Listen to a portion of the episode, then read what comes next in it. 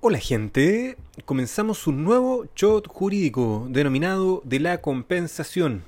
Recuerden que como sustento teórico utilizamos el libro del profesor Ramos Pasos de las obligaciones. En el capítulo de hoy hablaremos sobre la compensación. Comencemos en el, con el artículo 1567. Este dice, toda obligación puede extinguirse por una convención en que las partes interesadas, siendo capaces de disponer libremente de lo suyo, consienten en darla por nula. Las obligaciones se extinguen además en todo parte, y ahí nos tendríamos que ir al quinto numeral que dice por la compensación. Con esto nos vamos a la regulación de la compensación que se encuentra desde el artículo 1655 al 1664. En cuanto a la definición de compensación, el código no la define, pero expresa lo que es, ¿cierto? En el artículo 1655, que dice, cuando dos personas... Ah, y dice... bueno, el 1655 dice, cuando dos personas son deudoras una de otra, se opera entre ellas una compensación extingue ambas deudas, del modo y en los casos que van a explicarse. Y ahí, por supuesto, los siguientes artículos la expresan. Ahora, la doctrina no se ha quedado atrás y define la compensación como un modo de extinguir las obligaciones que opera por el solo Ministerio de la Ley cuando dos personas son personal y recíprocamente deudoras y acreedoras de obligaciones de igual naturaleza, líquidas y actualmente exigibles, en cuya virtud se extinguen ambas hasta el monto de la de menor valor. Ahí ya pueden ver que hay muchas precisiones respecto a la compensación que iremos desarrollando a continuación. Un punto importante radica en que la compensación importa un doble pago. Eh, y de esto surgen dos consecuencias importantes. La primera es que si el deudor solidario ha extinguido la deuda por compensación, queda subrogado en la acción del acreedor con todos sus privilegios y seguridades. Pero ojo, limitada respecto de cada uno de los codeudores a la parte o cuota que tenga este codeudor en la deuda. Y en segundo lugar, como dice el artículo 1663, cuando hay muchas deudas compensables, deben seguirse para la compensación las mismas reglas que para la imputación del pago. Ahora, ¿cuáles son las clases de compensación? Son tres, legal, convencional y judicial. Legal la que establece la ley, ¿cierto? Y es la que corresponde a la definición que dimos inicialmente.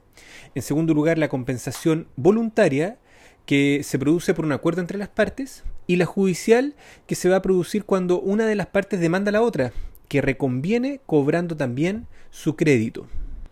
En cuanto a la importancia de la, compensación, eh, esta es útil porque evita un doble pago. Y acá el profesor desarrolla que tiene mucha relevancia en materia bancaria, ya que cuando existen, em, cuando opera la compensación legal, los créditos de obligaciones recíprocos entre distintas instituciones bancarias eh, van quedando estos bancos obligados únicamente a pagar los saldos en contra. Ahora, sobre los requisitos de la compensación legal, ya podemos dilucidar que de la definición entregada se desprenden muchos elementos y vamos a ir viéndolo a continuación. Los requisitos se encuentran en el artículo 1656. Este dice, la compensación se opera por el solo Ministerio de la Ley y aún sin conocimiento de los deudores. Ojo con eso. Y ambas deudas se extinguen recíprocamente hasta la concurrencia de sus valores, desde el momento que una y otra reúnen las calidades siguientes. Y aquí vienen los requisitos. En primer lugar, que sean ambas de dinero o de cosas fungibles o indeterminadas de igual género y calidad. En segundo lugar, que ambas deudas sean líquidas. Y tercero, que ambas sean actualmente exigibles. Una cuarta característica está en el artículo 1657 y bueno, también se desprende el 1655. Pero queda más claro en el primero. Dice 1657, para que haya lugar a la compensación es preciso que las dos partes sean recíprocamente deudoras y por supuesto también acreedoras.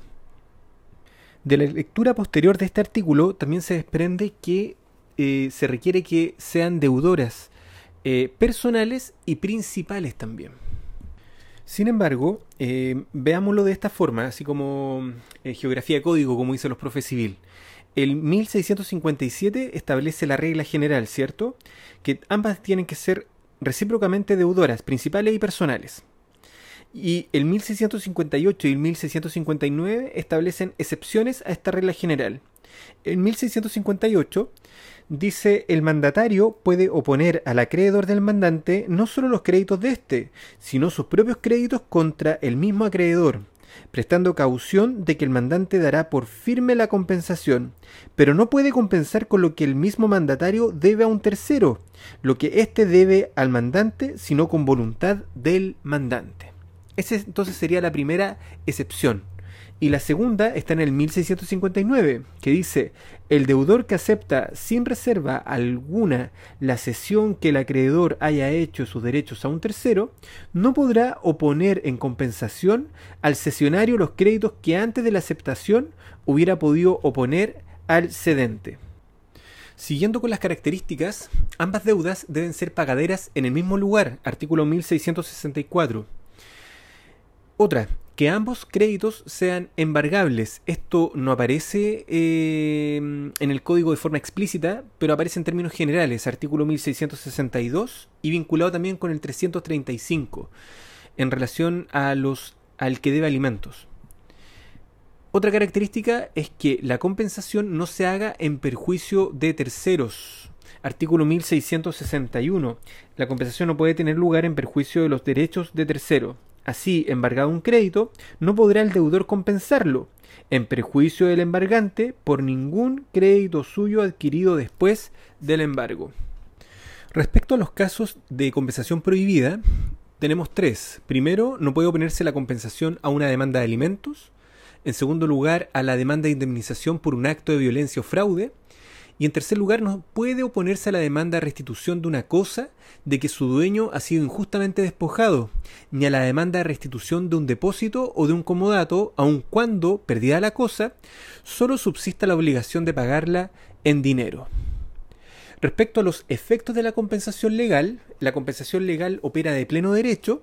En segundo lugar, debe ser alegada y entendemos que o se explica que tenga que ser alegada porque el deudor demandado puede renunciarla, lo que va a ocurrir precisamente si no la alega. Y en segundo lugar, además, porque junto con alegarla, el que opone la compensación tendrá que probar que concurren los requisitos legales. Finalmente, la compensación extingue ambos créditos hasta el monto del, menor, del de menor valor. Y para cerrar, la, eh, compensación se puede renunciar, se puede renunciar. Y esta renuncia puede ser expresa o tácita. Bien, con esto damos por terminada la compensación. Les mando un abrazo y nos vemos en el siguiente shot que hablaremos acerca de la confusión. Un abrazo.